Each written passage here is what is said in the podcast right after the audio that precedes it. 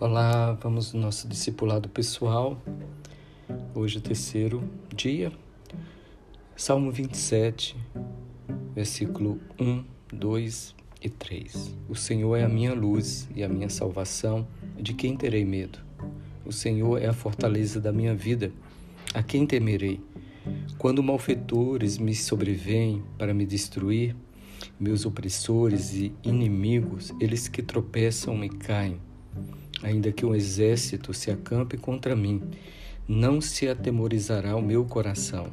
E se mesmo assim uma guerra contra mim estourar, ainda assim terei confiança.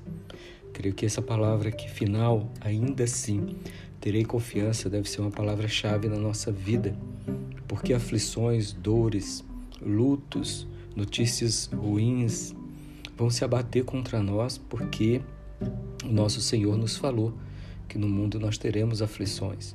Mas essa frase final aqui, ela tem que guardar o meu coração. E nós não iremos desistir de continuar crendo, de continuar louvando, mesmo que os malfeitores, opressores, inimigo e um exército inteiro e uma guerra estoure contra nós. Mesmo assim, mesmo assim, terei confiança. Mesmo assim, você terá confiança. Guarde essa palavra no teu coração e busque ao Senhor para que essa palavra seja um escudo na sua vida contra todos os malfeitores, opressores, inimigos e contra um exército inteiro.